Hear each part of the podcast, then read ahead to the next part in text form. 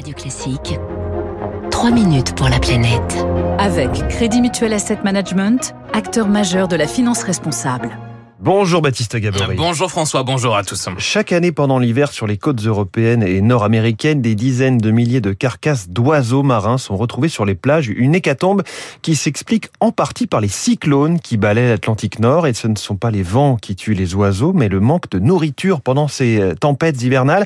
Résultat d'une étude inédite et passionnante publiée hier soir, Baptiste. Oui, c'est la plus grande étude hein, jamais entreprise sur la migration des oiseaux marins. 27 équipes de recherche ont travaillé euh, sur ce ce projet, 10 ans de données accumulées grâce à des balises qui ont été posées sur 1500 oiseaux migrateurs. Parmi les chercheurs, David Grémillet, il est écologue marin, directeur de recherche au CNRS à La Rochelle. On a fixé des petits appareils euh, électroniques sur les bagues de ces oiseaux euh, pendant leur, leur migration et ces, ces, petits appareils électroniques nous informent sur leur position tout au long de leur migration entre euh, leur colonie de reproduction en, en, Arctique et pour aller en particulier rejoindre une zone dans laquelle ils aiment bien passer l'hiver, euh, qui se trouve euh, à quelques centaines de kilomètres au large de Terre-Neuve. Des oiseaux qui parcourent donc des milliers de kilomètres, attirés par des conditions plus clémentes, par la nourriture aussi.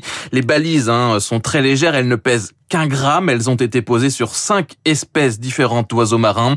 Manon Clairbeau est la principale autrice de l'étude, chercheuse au Centre d'écologie fonctionnelle et évolutive à Montpellier. Donc on a le mergule nain, le macaremoine, euh, deux espèces de guillemots. Et la dernière espèce qu'on a étudiée, c'est une petite espèce de qui s'appelle la mouette.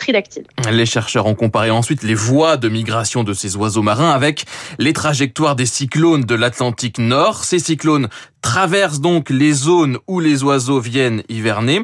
Les chercheurs se sont ensuite rendus compte que la dépense énergétique des oiseaux n'est pas plus élevée que dans des conditions normales. Ce n'est pas ça qui est en cause, mais bien leur incapacité à trouver de la nourriture on se dit que s'ils décèdent, c'est tout simplement parce qu'ils n'arrivent plus à accéder à leurs ressources. Alors soit parce que les conditions environnementales, les, le vent, les vagues, leur permettent plus de plonger, c'est-à-dire que bah, ils sont un peu dans une dans une machine à laver géante et puis ils n'arrivent pas tout simplement à aller se nourrir. Ou l'autre hypothèse, c'est de dire qu'il y en a certains qui arrivent à plonger, mais les proies ne sont tout simplement plus là, soit parce qu'elles sont parties à l'approche du cyclone, soit parce qu'elles sont allées plus profond et donc euh, ne sont plus atteignables. Résultat, les oiseaux hein, qui ont de faibles réserves, euh, de faibles réserves meurent de fin au bout de quelques jours, des cyclones qui pourraient bien devenir euh, plus fréquents dans les prochaines décennies. Il y a par exemple des modèles qui suggèrent qu'il va y avoir moins de cyclones, par contre que ceux qui sont les plus puissants et c'est qui ceux en fait qui causent le plus de dommages, eux vont augmenter en intensité et vont augmenter aussi en fréquence. Et le deuxième point, c'est euh, de savoir que leur trajectoire va être modélisée pour aller de plus en plus au nord avec le changement climatique. Et du coup, pour les oiseaux marins, qu'est-ce que ça veut dire? Ça veut dire que si, en suivant le changement climatique, eux aussi se déplacent vers le nord, eh ben, il y a quand même un risque qu'ils se retrouvent quand même encore en contact de ces cyclones. Et ce n'est donc pas une bonne nouvelle pour ces communautés d'oiseaux marins